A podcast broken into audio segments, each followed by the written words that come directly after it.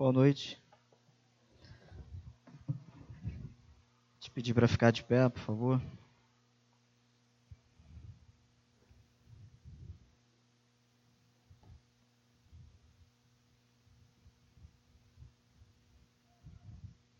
Abra tua Bíblia em Romanos, capítulo 9.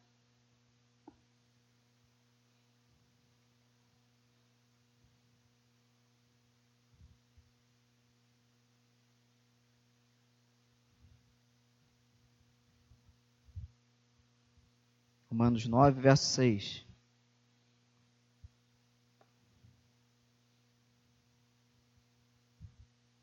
Vamos ler só do 6 ao 11 por enquanto. Todo mundo lá?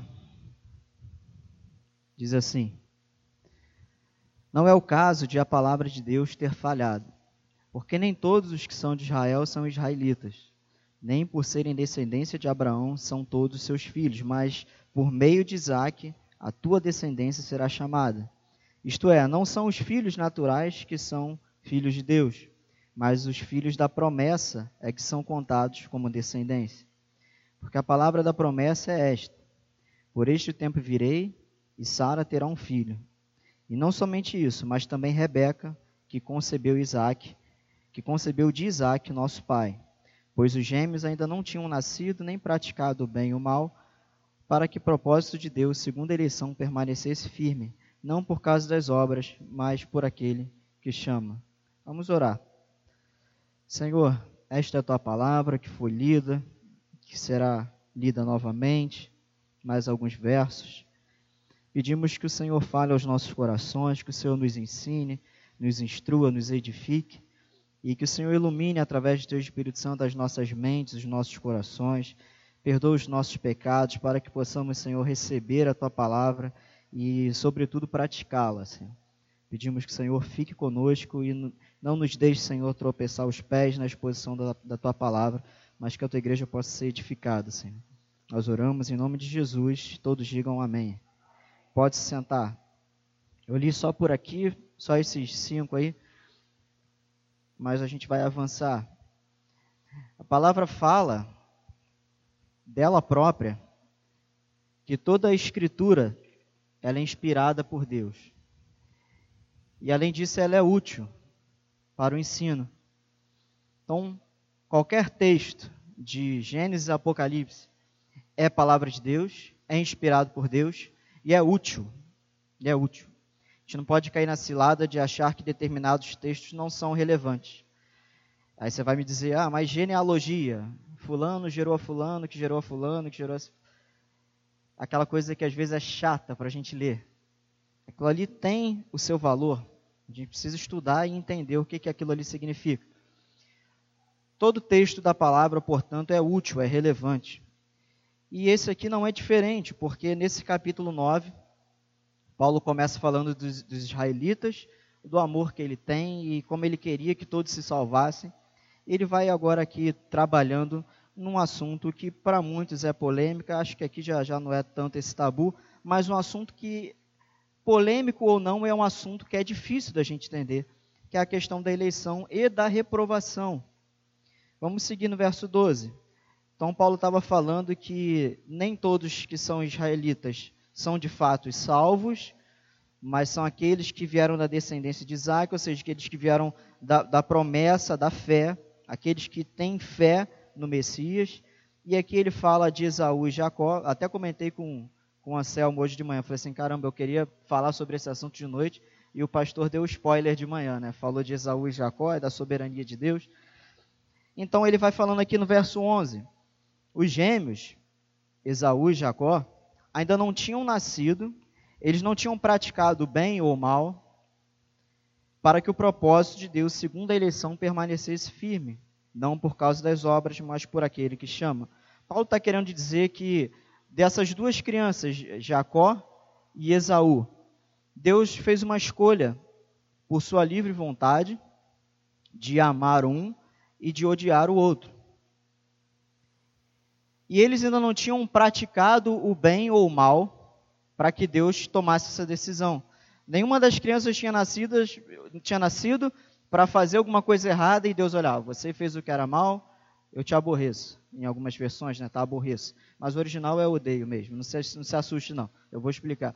E o outro fez o que era certo, não, você fez o que é certo, eu te amo. Não, isso não aconteceu.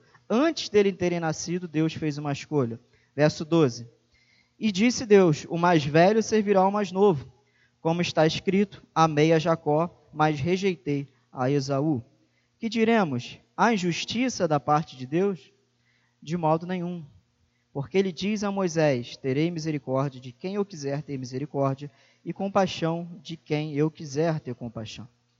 A gente precisa entender que Deus ele é livre. Deus é livre, ele faz o que ele quer daquilo que ele tem. Tem uma parábola que Jesus conta da ceia, que um, um, homem rico propõe uma ceia, um banquete, e ele vai chamando as pessoas e as pessoas não vão, e ele vai na rua e chama pessoas que não foram até então convidadas e participam do banquete dele. É, é a mesma coisa, Deus é esse Senhor, dono de, de todo o banquete, de toda a riqueza, e ele chama quem ele quiser para participar desse banquete. Ele não chamou todos, ele chamou aqueles que ele quis. Isso é algo que já está, acredito que, bastante trabalhado na mente de vocês. A gente precisa ter, isso em mente. Deus é livre. Essa escolha que a gente chama de eleição, ela também tem o seu reverso. Se Deus escolheu da raça humana decaída um certo número para a vida eterna, é óbvio também que ele passou outros por alto, deixando-os em seu estado de perdição e decretando a sua condenação por seus pecados. Preste atenção no que eu falar. Teologicamente, esse aspecto da predestinação é conhecido como preterição, rejeição ou reprovação. Tem-se alegado que essa doutrina elimina o sincero e universal oferecimento do Evangelho. O que, que acontece? Deus, se você lembrar de Romanos 1, capítulo 1, 2 e 3, Paulo fala sobre o diagnóstico da raça humana. Ele fala de judeus e fala de gentios. Ele fala que ambos caíram, ambos pecaram, ambos carecem da glória de Deus, ambos estão no estado é, de pecaminosidade. Tanto os judeus, que, que são, é, vamos tratar assim, o povo, quem Paulo fala aqui ainda no capítulo do verso 9, que eu não li, mas ele fala, ó, eles são israelitas, deles são a adoção, a glória, as alianças, a promulgação da lei, o culto, as promessas, deles são os patriarcas, deles descende o Cristo, o qual é sobre todas as coisas. Esse povo tão especial estava no estado de pecaminosidade igual aos gentios. E o que, que Paulo fala lá, depois você dever de casa? Lê os três primeiros capítulos de Romanos. Ele fala que Deus os entregou aos seus pecados. Esse Deus entregou é como se fosse, vou dar um exemplo bem bobo para você sacar. Imagina que teu filho está querendo meter o dedo ali na tomada. Você fala, não faz isso, não faz isso, não faz isso. Então, a hora que você fala assim, ah, é, tá, você quer meter o dedo na tomada? Então, mete o dedo na tomada. Ele vai lá, mete o dedo na tomada, e ele vê que aquilo ali era errado. É mais ou menos isso. Deus, a humanidade em Adão escolheu pecar, escolheu se rebelar contra Deus, e Deus deu as costas. Ah, você, é isso que vocês querem? Então, é, nessa linguagem que a gente fala aí, Deus deu linha na pipa. É isso que vocês querem? Então, vivam a vida de vocês. Vivam dissolutamente. Esse virar as costas, essa rejeição, Deus fez. Se Deus é, decretou desde a eternidade certos homens, que certos homens pereçam eternamente, é inconcebível que ele, dentro da história, convide sinceramente a todos? Essa é uma questão. Se Deus virou as costas para alguns homens e estendeu a mão para, para outros, esse grupo que foi rejeitado, como é que fica o convite do Evangelho? Isso é uma, uma problemática. Mas acontece é que quando nós pregamos a palavra de Deus, nós, pregadores, seja quem for, nós não tem, temos meios para saber quem do público é um escolhido ou não. Por isso, a proclamação do Evangelho é a todos, indiscriminadamente. Essa é uma das explicações. Outra coisa, o convite do Evangelho é estendido a todos, para alguns para salvar, para outros, para julgar. Porque quando o homem ouve a proclamação do evangelho e ele endurece seu coração e ele não quer, não quero isso, ele está sendo julgado. E quando um homem cai em si, claro que por obra do próprio Deus, mas quando ele recebe, ele está sendo salvo. O que a gente precisa entender é que O fato da maior importância que a palavra de Deus ensina inequivocamente tanto a reprovação divina como a universalidade e sinceridade do oferecimento do Evangelho. É isso que eu acabei de falar. Ao mesmo tempo em que a palavra ensina que Deus rejeitou alguns, ela também fala que Deus chama a todos, no sentido de chamar, não no chamado eficaz, mas de chamar a atenção, de chamar para a realidade do convite do Evangelho. Esse texto que a gente leu aqui, e eu parei no 15, eu quero continuar, ele deixa muito claro isso. Acompanhe comigo aí no verso 16. Assim, isso, isso o quê?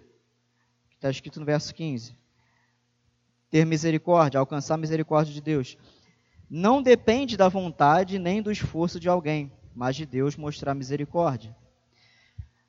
Está claro para você que alcançar misericórdia da parte de Deus, é isso que está escrito? Não depende da pessoa querer alcançar misericórdia, mas depende de Deus querer mostrar misericórdia. Pois a Escritura diz a Faraó, verso 17: Para isto mesmo te levantei, para mostrar em ti o meu poder e para que o meu nome seja anunciado em toda a terra. Paulo aqui lembra do Faraó, lá naquele episódio do Êxodo. O povo, Moisés falava assim para o Faraó: liberte o meu povo. Ele, não, não vou soltar. Liberte o meu povo, não. E a palavra fala lá, se você for ler, que Deus endureceu o coração de Faraó, para Faraó não deixar o povo sair, para que pudessem vir as pragas, para que pudessem vir os milagres, para que o nome de Deus fosse glorificado, para que no final aí sim ele deixasse o povo partir. A palavra fala que isso foi obra de Deus. A gente vê inúmeros exemplos, eu não me dei o trabalho de destacar nenhum, eu só vou ler esse texto. Mas lembrando aqui, a gente tem, é, naquele todo circuito ali de Canaã, quando Josué entrou lá para tomar as terras, a gente vê povos inimigos, povos que Deus prometeu exterminar por meio de Israel, povos que Deus prometeu julgar. A gente vê o rei Saul, que foi rejeitado por Deus a gente vê o engraçado, o rei da Babilônia, Nabucodonosor, que ele foi é, nomeado aqui na Bíblia como o cetro de Deus para julgar o próprio povo de Deus. O povo de Deus fazendo o que era errado, Deus levantou Nabucodonosor, um ímpio, e chamou ele de meu cetro, ou seja, meu instrumento, para através dele fazer justiça, castigar o povo de Deus. A gente vê, por outro lado, o rei Ciro, da Pérsia, Lá em Isaías fala muito dele, Ciro, o libertador. Foi um rei da, da Pérsia que foi responsável por libertar o povo do cativeiro. Então, Nabucodonosor, o, o rei que estava ali na época que o povo entrou para o cativeiro, e rei Ciro, da Pérsia, de um outro império que derrotou o império babilônio e liberou os judeus dali, da Babilônia. Um ímpio, Ciro, se vocês é, quiserem se situar, a Pérsia hoje é o Irã. O Irã que a gente conhece hoje lá, o Irã, aquele que está dando problema lá com a França e que está com aquele problema lá da bomba atômica, é a Pérsia, é o reino da Pérsia. Eles são descendentes diretos dos persas. Eles são inimigos de Israel até hoje. Então é um inimigo, era um inimigo. Deus levantou Ciro, chamou ele de meu servo, o meu servo, que libertou o povo de Israel do poder da Babilônia. Então você vê casos, eu citei alguns casos, em que Deus utiliza pessoas como seu instrumento, pessoas reprovadas. São pessoas reprovadas que, ainda que reprovadas, serviram é, em alguma medida para instrumentalidade. E aqui Paulo cita Faraó, eu dei mais alguns outros. Verso 18: Portanto, ele, Deus, tem misericórdia de quem quer e endurece a quem quer. Então me dirás, por que Deus ainda se queixa? Pois quem pode resistir à sua vontade? Ou seja, aí a pessoa que está lendo isso aqui entende, poxa, se é Deus que, que é, convence ou que endurece, por que, que Deus reclama então das pessoas que não recebem a sua palavra? Aí o verso 20 diz assim: Mas quem és tu, ó homem, para argumentares com Deus? Por acaso a coisa formada dirá ao que a formou: Por que me fizeste assim? Paulo está argumentando o seguinte: olha só. Antes de você querer pensar em categorias de justiça, para você colocar Deus ali nos seus padrões de justiça, para começar, quem é você para argumentar contra Deus?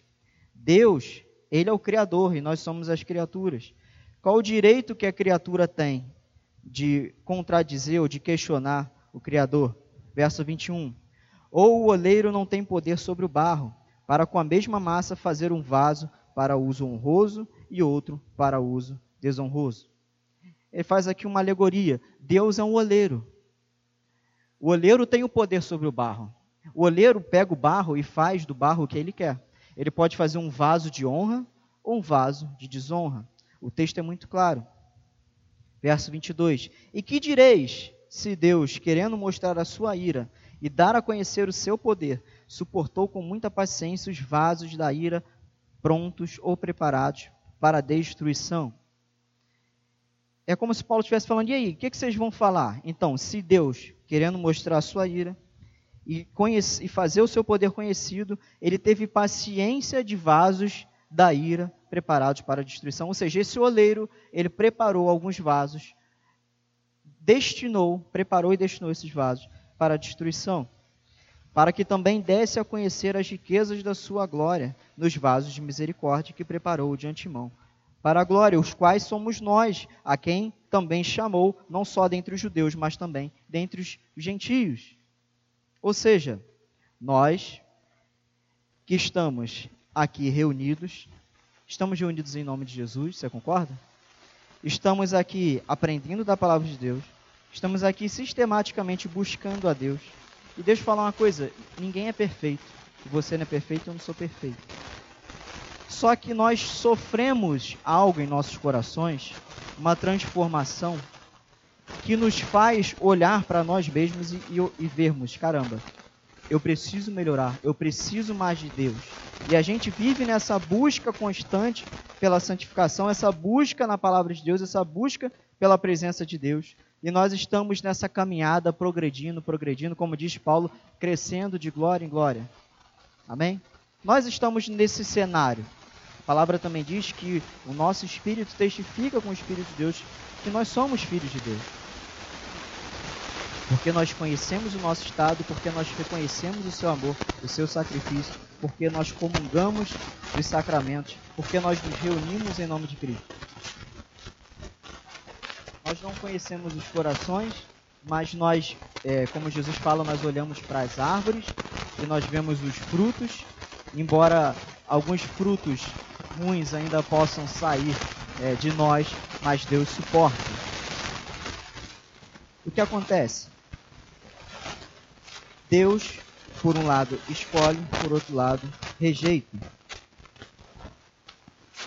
Esse texto é bem claro. Também podemos admitir, ou melhor, tem que ser admitido, que esses ensinos, presta atenção, podem ser, não podem ser conciliados entre si pela razão humana. É difícil demais para a nossa cabeça humana entender essa doutrina mas a Bíblia é clara. Nós temos muitos irmãos em Cristo de outras denominações que não pensam como a gente pensa, porque eles não conseguem entender determinadas verdades bíblicas. E você não pode cair no erro de querer entender as verdades bíblicas de forma a adaptar ela ao entendimento humano. É engraçado que muitos é, acusam né, os reformados de fazerem malabarismos hermenêuticos. Né? A gente faz manobras para interpretar a Bíblia. Não, mas muito pelo contrário. Isso aqui está claro, claro como o sol ao meio-dia. Deus dá misericórdia a quem Ele quer. Deus endurece a quem Ele quer. É o que está escrito. Esse aqui é um texto entre milhões de outros exemplos. A palavra fala que Ele nos escolheu lá em Efésios nos tempos eternos. Isso está claro. A gente não pode, ninguém pode negar a eleição, a predestinação. As pessoas às vezes tentam entender ela de uma forma é, para caber na, na, no entendimento humano. Tanto quanto possa interessar a lógica humana, um exclui o outro. Porque você não consegue conciliar se você tentar colocar isso na lógica humana. A aceitação de um deles, a eleição ou a rejeição, com a exclusão do outro, é condenada como racionalismo. Ou seja, quando a gente lê a palavra e fala assim, é, Deus amou Jacó e aborreceu Esaú. A gente não precisa criar artifícios para interpretar isso de uma forma que soe melhor ao ouvido das pessoas, porque vai soar mal e é para soar mal. É para soar mal. Porque a nossa natureza não entende isso. Vai acabar soando mal. É, mas Deus odiou, aborreceu. Vou te dar um exemplo também aqui bem ridículo para você entender. Se você ama o que é bom, você precisa odiar o que é mal. Certo? Se você. É, vamos pensar, eu já dei esse exemplo aqui. Se você ama a vida, você precisa odiar o aborto. Eu não quero entrar no, na, na questão, mas nada justifica. Se você. E não vem me falar de pena de morte, me chama no particular que eu te dou uma lavada. É outra coisa totalmente diferente. Se você ama a paz, você precisa odiar a guerra. Olha para a história do mundo. Se você ama o, o, os israelitas, o povo de Deus, você precisa odiar o holocausto. Se você ama o povo de Deus, você precisa odiar o islamismo. Se você ama o amor, você precisa odiar o ódio, a intolerância. Deu para entender? São categorias de, de pensamento bem simples. Se você ama o que é bom, você precisa odiar o que é mal. E com Deus é a mesma coisa. Ele que é perfeito, né? A gente ama as coisas, mas a gente ama com amor limitado, com amor imperfeito. Deus ama com amor perfeito. Se Deus ama o que é bom, Deus odeia o que é mal. E se todos caíram e todos pecaram e todos são maus, seria absolutamente justo se Deus não salvasse ninguém. Seria absolutamente justo se Deus desse as costas para todos, todos, literalmente todos. Seria absolutamente justo se Deus pegasse todo mundo de todas as eras da, da, da, humanidade e pegasse todo mundo e tacasse no lago de fogo e enxofre. Deus seria justo, porque todos pecaram, todos rebelaram, todos transgrediram. E a palavra fala que a ira de Deus se levanta contra toda impiedade, também está em Romanos 1. Você consegue entender? Que se Deus condenasse todo mundo, ele estaria sendo justo, reto, bom, perfeito, santo e amor. Amor, porque ele estaria fazendo justiça. Quem faz justiça ama. Quem promove injustiça é aquele que não ama. Deus estaria sendo justo. Mas, se Deus resolveu salvar alguns, ele não está sendo injusto. Dá para entender? Eu conheço um pastor que ele falou assim: Isso é muito fácil de entender, é muito difícil de engolir. É fácil de entender, mas é difícil de engolir. Porque a gente foi criado a vida inteira sendo ensinado que Deus é um bonachão, desculpa o termo, que Deus é um bonachão, que ele vai estar ali correndo. Apocalipse 3:20, eis que estou à porta e bato. Não, o texto não fala disso como se Deus, Deus tentasse incansavelmente buscar as pessoas, por favor, me escute, as pessoas não querem saber de você. E Deus um bonachão que vai atrás do homem, tentando salvar ele. Um Jesus efeminado, que quer ser abraçado, que quer encostar a cabeça no seu peito, como as canções hereges falam. A gente foi ensinado a vida inteira assim, porque é, infelizmente é o nosso contexto. Nós somos fruto de um contexto teológico muito equivocado. Nós somos filhos disso, teologicamente falando. Então, quando a gente para para ver, caramba, não depende da, do esforço de ninguém, mas a gente cresceu a vida toda é, ouvindo, você precisa se esforçar para ser salvo, você precisa. Não, mas não depende do esforço, mas depende de Deus mostrar misericórdia. Você vai lá para João 1, aí fala que aqueles que são filhos de Deus, eles não nasceram da vontade da carne, eles não nasceram da vontade do sangue, eles não nasceram da vontade do homem, eles não nasceram por vontade própria, eles nasceram por causa da vontade de Deus. Aí Jesus chega para Nicodemos, ainda no capítulo 3 de João, e fala: olha só, necessário é nascer de novo. E Nicodemos fala: Mas como pode voltar um homem para a barriga da sua mãe e nascer de novo? Exatamente isso, não pode. Não pode. Isso é uma obra de Deus. O homem não pode nascer de novo, espiritualmente falando. Só Deus pode fazer o homem ressuscitar. É o que está em Efésios 2. Ele nos deu vida enquanto nós estávamos mortos. Você já foi num cemitério já? Você já chegou para uns para os túmulos ali? Aí você olha ali a, as lápides, né? Você olha lá. José dos Santos, não sei o que lá. Experimenta chegar lá. É claro que é um exemplo, né? E com outras proporções. Mas você chegar lá e falar: Ô seu José da, da Silva das Couves, levanta daí. Pregar a palavra de Deus é você estar diante do cemitério e falar assim: levantem-se, levantem-se. Só que você não consegue fazer isso, é Deus que faz. E a gente lembra lá também de Ezequiel 37, uma história muito conhecida, acredito que por todos, o Vale dos Ossos Secos. Deus leva Ezequiel e mostra a ele um vale com um exército todo morto ali, já é só em ossos. Ele fala assim: E aí, Ezequiel, o que, que você está tá vendo aí? Senhor, vejo um, um, um, vale cheio de ossos secos. Seco já, porque isso, por que, que fala seco? Para enfatizar que estavam, mortos há muito tempo, né? A carne já tinha sido comida pelos bichos, era só osso, seco. E aí, Ezequiel, você acha que esses ossos podem voltar a viver? Ezequiel, o que, que ele responde? Senhor, tu sabes. Tipo assim, não, mas o Senhor é que sabe, o Senhor pode fazer alguma coisa. E é o que acontece. Profetiza, ele profetiza a palavra e o Espírito de Deus levanta aquilo ali e compõe um grande exército. Ainda que aquilo tenha um outro contexto, é um exemplo perfeito disso. Uma vez eu falei aqui e vou repetir: se a gente tivesse óculos que pudessem olhar as dimensões espirituais, a gente ia colocar esses óculos, sair na rua e a gente olhar que o mundo é um cenário do Walking Dead. São zumbis, são mortos-vivos. Estão vivos. O homem sem Deus, ele está vivo, humanamente falando, materialmente falando, mas espiritualmente ele está morto. É o que a palavra fala: mortos. Mortos seus pecados e delitos. E está um, um, bando de gente morta. E eu te faço a pergunta: o que, que um morto pode fazer?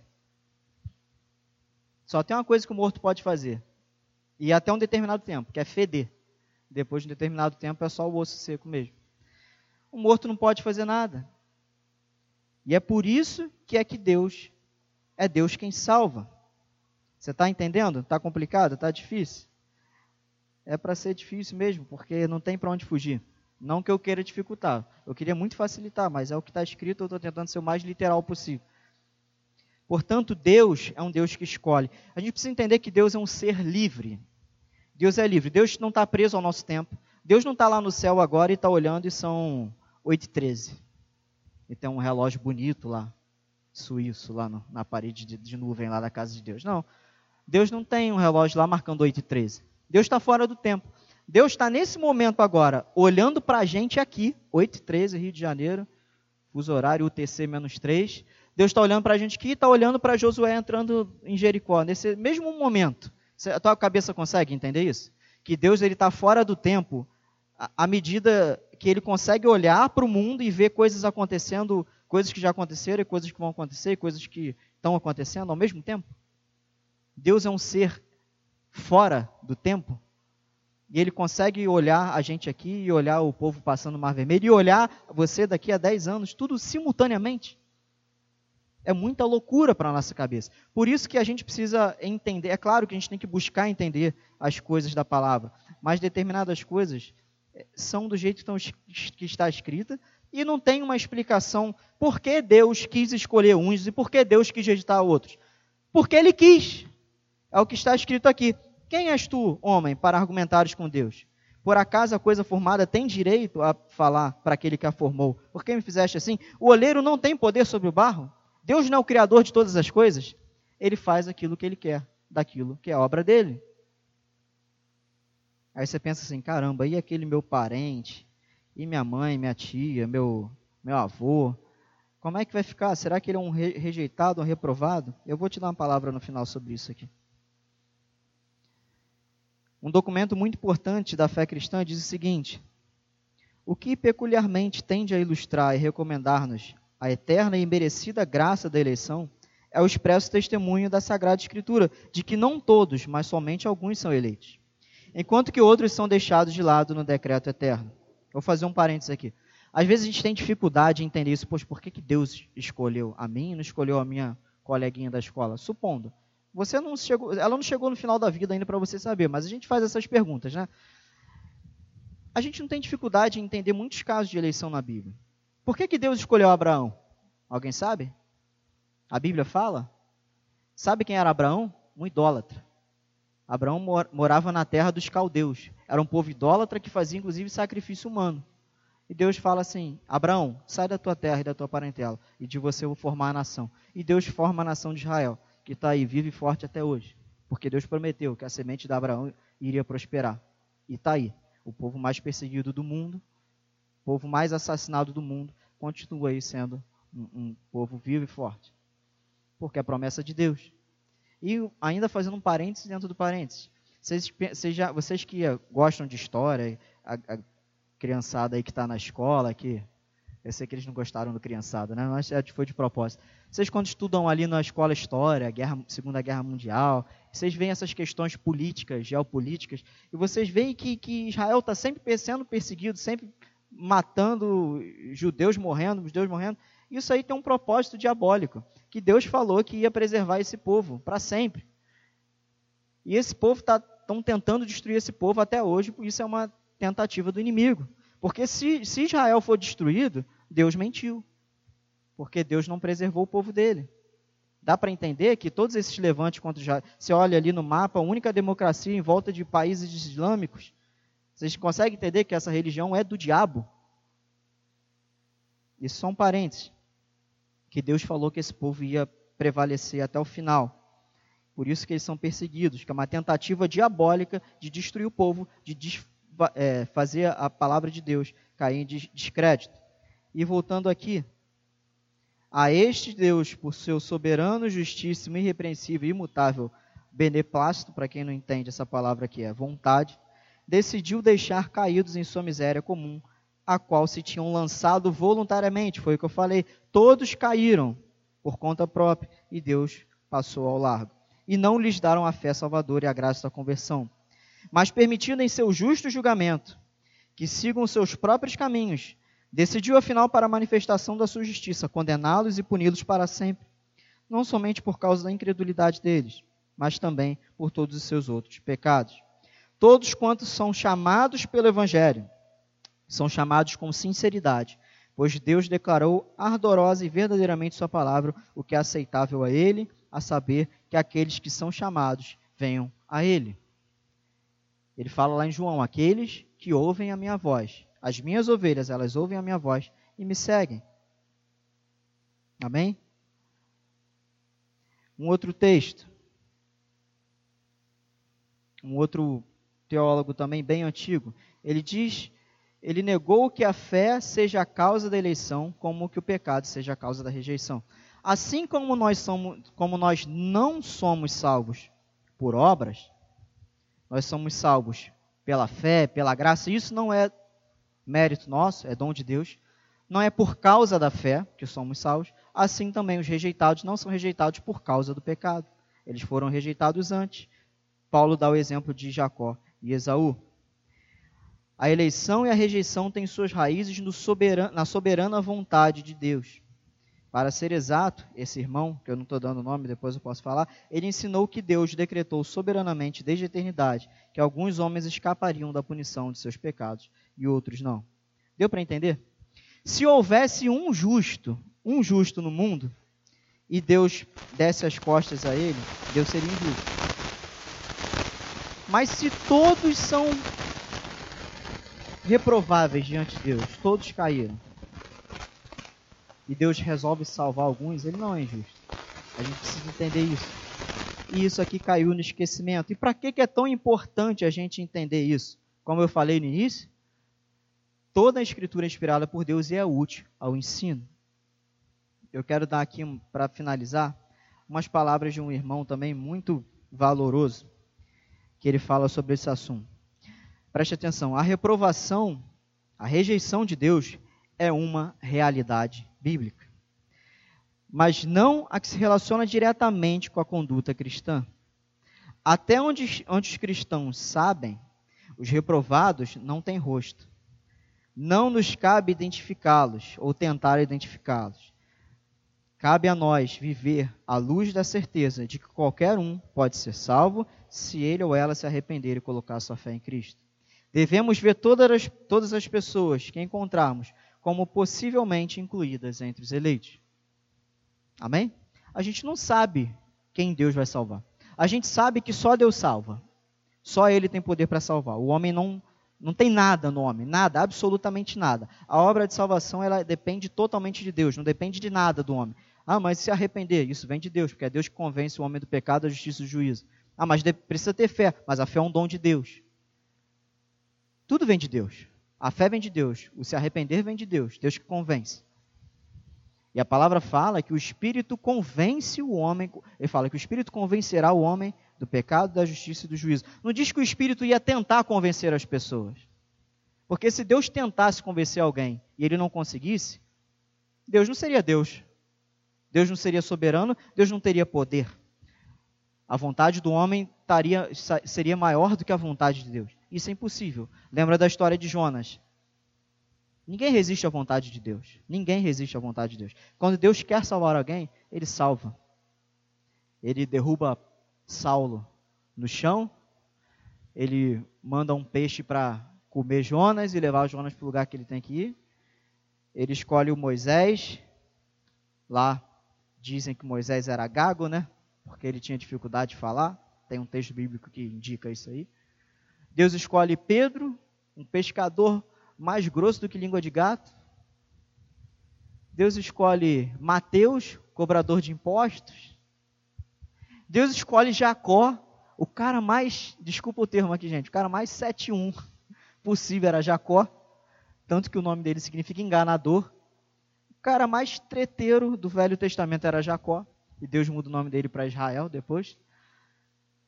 Deus escolhe aquilo que não é para fazer algo. Deus faz. E onde está a vontade humana nisso? Não existe vontade humana. Quando Deus quer, Ele faz. Ele é Deus. Ele é Deus. Nós não somos nada. Ele é Deus. A gente precisa entender isso. Ele é Deus. Nossa, mas Deus contraria a vontade humana? Sim, Ele é Deus. Nossa, mas Deus arromba a porta do coração? Sim, Ele é Deus. Mas Deus endurece o coração? Sim, Ele é Deus. Ele pode. Ele pode fazer o que ele quer. E a palavra fala que a vontade dele é boa, perfeita e agradável. Tudo que ele faz é bom, perfeito e agradável. Porque não é porque a gente não entende a situação é que ela não é boa. Não é porque a nossa nosso cérebro de hamster diante da grandeza de Deus não entende o porquê das coisas que o que ele está fazendo não deixa de ser bom, perfeito e agradável. A gente precisa confiar que ele sabe mais do que a gente. Você acredita nisso? Que a sabedoria de Deus é loucura para os homens? O conhecimento de Deus é mais alto do que o nosso conhecimento. Os caminhos de Deus são mais altos. Jeremias fala isso. A gente não entende. De repente, um dia a gente vai entender. Ou aqui, ou quando chegar lá. A gente vai entender. Ah, agora entendi tudo. Aí Deus, pois é, meu filho. Fica, não, fica tranquilo, fica de boa, que eu sei o que eu estou fazendo. Deus sabe o que ele faz. E essa palavra aqui, como eu falei, você pensa, caramba, e, e aquela pessoa que eu amo tanto, que ela de repente está vivendo uma vida dissoluta, tem toda a cara de reprovado, né? Deus conhece o final da história, você não. O que que Paulo fala para Timóteo? Pregue a palavra, a tempo e fora de tempo. Insista, insista, insista. Pregue a palavra. Deus sabe. Paulo fala que tem alguns que são salvos meio que pelo fogo. É tipo aquele cara que. Lembra daquela parábola do trabalhador? Dos trabalhadores na vinha? Que um foi chamado nove da manhã, outro foi chamado meio-dia, outro foi chamado cinco da tarde, outro foi chamado. É isso, o último grupo foi chamado cinco da tarde. Seis horas acabou o expediente e o que chegou às cinco ganhou o mesmo salário do que chegou às nove. Ou seja, até aquele camarada que é, é, alcançado por Deus aos 45 do segundo tempo, lá no com o Vangelote lá mexendo nos aparelhos já pipi, já quase nas últimas. Se ele falar assim, caramba, eu recebo a Jesus. Jesus é o Senhor. Eu me arrependo de tudo que eu fiz. Eu estou aqui com um amigo meu fala um negócio engraçado. Eu estou aqui com, com a mão no caixão, outra na vela. Mas eu me arrependo dos meus pecados, eu aceito, eu, eu, pode até usar essa palavra, eu não tenho problema com essa palavra não. Eu aceito a Cristo, eu recebo a Cristo. Ele é o Senhor. Eu gastei minha, minha vida errado, mas Ele é Deus. Passou três segundos, o Angelote foi lá, ó, óbito tá hora. Acabou. Ele vai estar no mesmo lugar que você, que está aí há 50 anos vindo aqui na igreja. Vai estar lá. Chegou aos 45 do segundo tempo.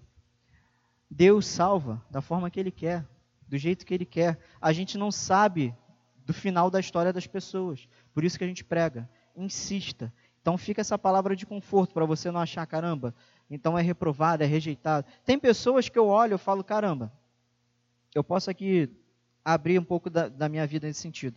Eu olho para minha mãe e falo: a minha mãe está viva, é um milagre. Uma pessoa que teve dois câncer, cânceres, né? Sei lá. Sendo que o segundo, o médico, o, o médico mais galáctico lá da UFRJ, o neurologista, falou: olha só, o, a sequela é certa, a gente não sabe o, qual é o nível de sequela. E a mulher sair sem sequela nenhuma.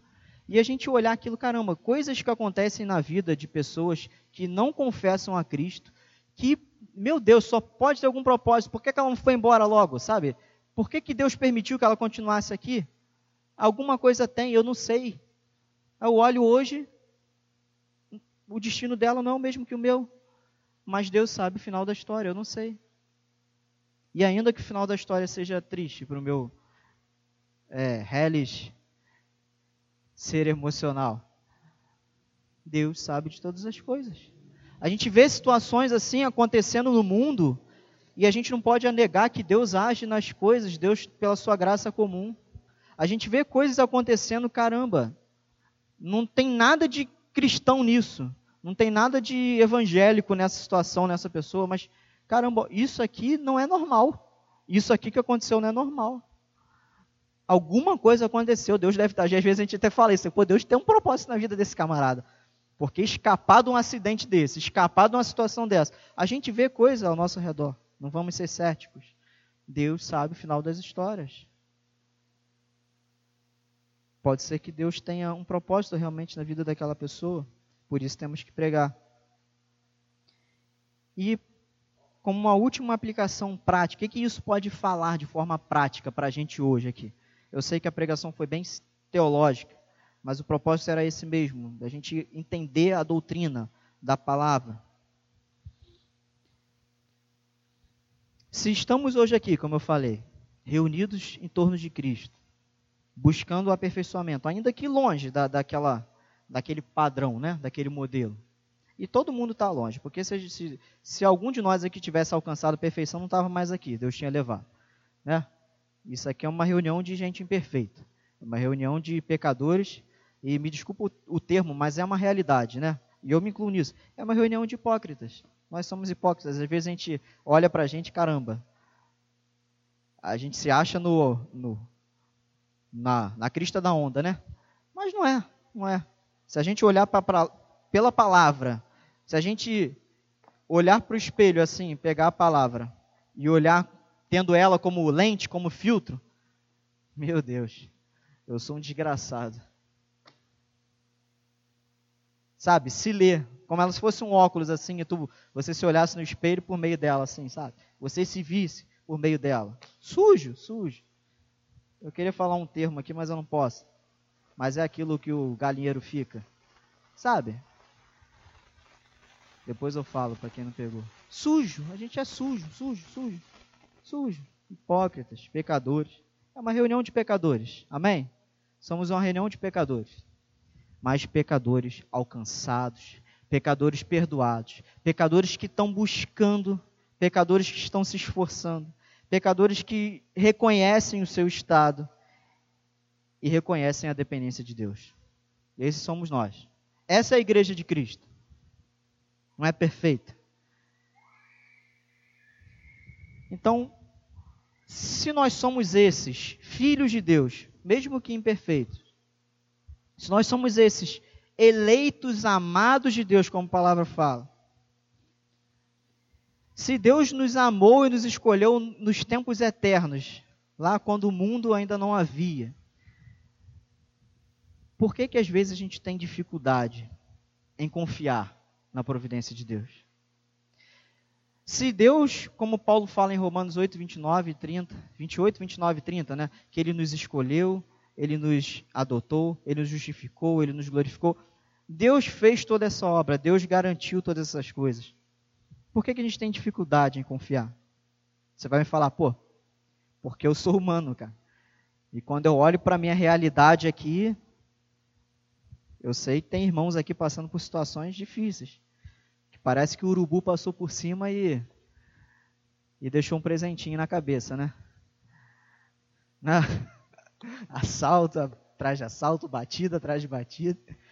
E a gente olha beleza, Deus entende o, teu lado humano. Deus entende que você tem dificuldade. Deus entende. Deus conhece a tua estrutura. Ele sabe, a palavra fala, ele conhece a nossa, nossa estrutura. Ele sabe que nós somos pó. Fracos, frágeis. Cai um, um cílio no teu olho aqui, você. Um amigo meu andando de moto, uma fagulha de um escapamento de um carro, uma fagulha de um milímetro, não sei o que, entrou no olho dele, acabou o cara. Teve que fazer uma microcirurgia uma fagulha do escapamento de um carro pegou. Nós somos isso aí. Deu ruim aqui no circuito aqui, pum, acabou. Vai ficar entrevado ali. Deus conhece. Mas a aplicação prática dessa palavra complicada de hoje que eu quero trazer para você é isso. Para para pensar. Se você merecia condenação e Deus te deu salvação, Deus te deu aquilo que você não merecia. Deus não te deu aquilo que lhe era devido porque o que te era devido, e a mim, era condenação. Se Deus te olhou lá na eternidade, te amou, mandou o seu filho, morreu por você, propiciou todo o, plano de salvação, e a palavra fala que, e Paulo usa uma palavra linda, eu adoro esse versículo, acho que é o versículo que eu mais gosto na Bíblia. Paulo fala assim: Estou plenamente certo, convicto, esclarecido não tenho sombra de dúvidas, Paulo fala, que aquele que começou a boa obra em vós há de completá-la até o dia de Cristo Jesus. Que boa obra é essa? Paulo está falando da salvação. Paulo não está falando de coisas materiais. Às vezes as pessoas usam esse texto para coisas materiais. Não, para uma cura. Não, não tem nada a ver. É salvação. Aquele que começou a boa obra em vós há de completá-la. É garantido. Deus vai te dar força. Deus vai te dar meios, ainda que vocês não vejam os meios. Deus vai dar os meios. Deus vai dar a provisão. Deus vai dar o resgate. Deus vai dar o consolo. Deus vai dar o alento. Deus vai suprir. Se ele fez isso tudo, você acha que ele vai deixar você cair pelo meio do caminho? Ele fez o mais difícil. O mais difícil ele fez, que era pegar um pecador morto em seus pecados, dar vida, soprar o espírito, derramar o seu espírito, salvar, garantir. Jesus ainda fala: se ele cuida das aves dos céus, ele não vai cuidar de vocês? Se ele não cuida dos lírios dos campos, ele não vai cuidar de vocês? as aves dos céus. Ele não vai cuidar, ele está cuidando de você. De repente, esse, esse furacão todo, parece que eu estou falando direcionado. Não, não é, também, a gente sabe das situações, mas eu também tenho minhas situações, e de repente eu não sei de outras situações. Mas você, no meio desse furacão, você precisa se apegar mais a Ele. Você precisa é, se agarrar nele como Moisés falou naquele último texto que eu preguei: Senhor, se o Senhor não estiver comigo, eu não quero nem dar um passo para frente. Se agarra nele, se apega nele. Amém? O mais difícil ele fez. Ele te escolheu. Isso aqui, Paulo também alerta ali, que não é motivo para a gente se vangloriar. Ah, Deus me escolheu e Deus rejeitou. Ah, aquele pessoal do mundo. Não. A gente tem que pregar. Como eu disse, a gente não sabe quem é e quem não é. Deus sabe. A palavra fala que muito ama aquele a quem é muito perdoado. O tamanho da transgressão, o tamanho da dívida que a gente tinha com ele era enorme e ele perdoou. Nossa medida de amor com ele tem que ser muito alta. A nossa dívida era muito alta e foi perdoado. Amém? Ele te escolheu. Jesus fala: Não fostes vós que escolhestes a mim, mas eu vos escolhi a vós. Ele fala: Não depende de quem quer ou de quem corre, mas de Deus usar a sua misericórdia. Ele quis usar a misericórdia dele com a gente. Se ele fez isso tudo, ele vai te manter, ele vai te sustentar. Amém? Baixa a tua cabeça, fecha os teus olhos. Senhor, te damos de graça pela tua misericórdia, Senhor. Como a tua palavra fala de forma clara, Senhor, ainda que a nossa natureza humana relute para entender isso, ainda que a nossa natureza humana até de repente entenda o Senhor como alguém mau, a nossa natureza é limitada, o Senhor perdoa a nossa natureza, a nossa limitação de pensamento, mas a tua palavra fala que o Senhor escolheu alguns e rejeitou outros. Isso é claro, tu és um Deus que escolhe. E Senhor, se estamos aqui hoje, é porque não merecíamos e temos a total noção disso, Senhor. Que o Senhor nos sustente nessa caminhada, que o Senhor nos guarde nessa caminhada, Senhor. Até chegarmos ao final dela, até completar essa carreira, usando a linguagem que Paulo usou. Que o Senhor nos mantenha firmes, Senhor. Eu peço por aqueles meus irmãos que estão passando, Senhor, por privações e por escassez e por situações tão difíceis, Senhor. Nós temos a plena certeza de que o Senhor não deu as costas. Nós sabemos disso, Senhor. Mas somos humanos, Senhor. Dói, machuca, Senhor. É sofrido. Nos ajuda, Senhor. Fica conosco. Nos dê a tua mão, Senhor. Nos levante, nos pegue no colo se for preciso, Senhor. Nos faça perseverar. E nós falamos isso tudo do ponto de vista, Senhor, humano, porque a tua palavra já garante que o Senhor vai, vai nos fazer perseverar, Senhor. É o nosso pedido aqui humano, assim como o salmista Davi escreveu vários textos pedindo que o Senhor o ajudasse, mas embora ele sabia, ele sabia que o Senhor ia ajudar, mas mesmo assim ele pedia, que é da competência humana fazer isso, Senhor. E nós fazemos nessa noite. Eu te convido, meu irmão, peça a Ele ajuda. Peça ao Senhor que te escolheu a ajuda, o sustento, a provisão. Tu és Deus provedor, Senhor. Como diz, né? A palavra Jeová Jireh, o provedor. Tu provê, Senhor, todas as coisas, Senhor. Te peço a tua provisão sobre meus irmãos, seja ela material, seja ela profissional, seja ela emocional. Tu és um Deus que escolhe, predestina e persevera, Senhor.